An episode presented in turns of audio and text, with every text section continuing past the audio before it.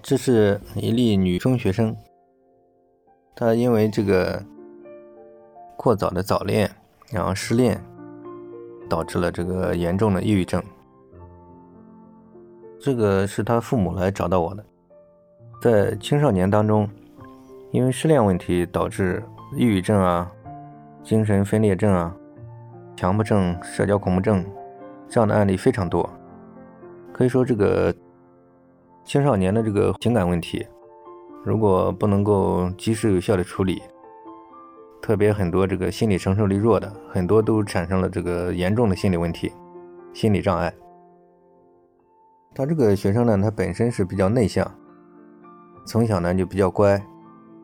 然后呢这个情感细腻，在中学的时候呢，很多学生早恋嘛，被那个男孩子后来又抛弃。受到了很大的打击，然后就是一开始是抑郁要自杀，后来在家里休学了大概一学期吧，然后后来又出现了这个精神分裂症的症状。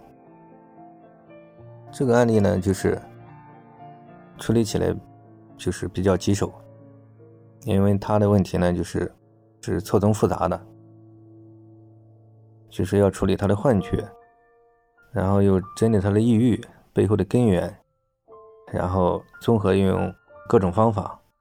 先做了这个感知觉的训练，然后用了这个行为主义，把他带出家门，指导他父母协助这个利用体育锻炼啊各种方式，修正了他的这个感知，然后到他的感知基本恢复正常时候，然后再通过这种。系统的心理治疗，化解了他的这个内在的这种冲突、内在的自卑和痛苦，最后才把他引向了这个恢复社会功能。在上课的过程当中呢，还反复出现了一些挫折，后来又远程指导了半年左右的时间，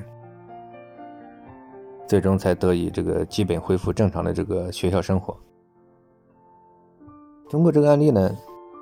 他也是比较典型的，在学生当中，因为这个早恋导致的创伤，诱发这个严重抑郁症的，诱发严重精神分裂的，可以说现在的案例非常多，所以可以建议家长、学校对这个学生这个早恋问题，最好能够引起足够的重视，能够及时的给予排解。以免他压抑过久，然后诱发出严重的心理问题跟精神问题。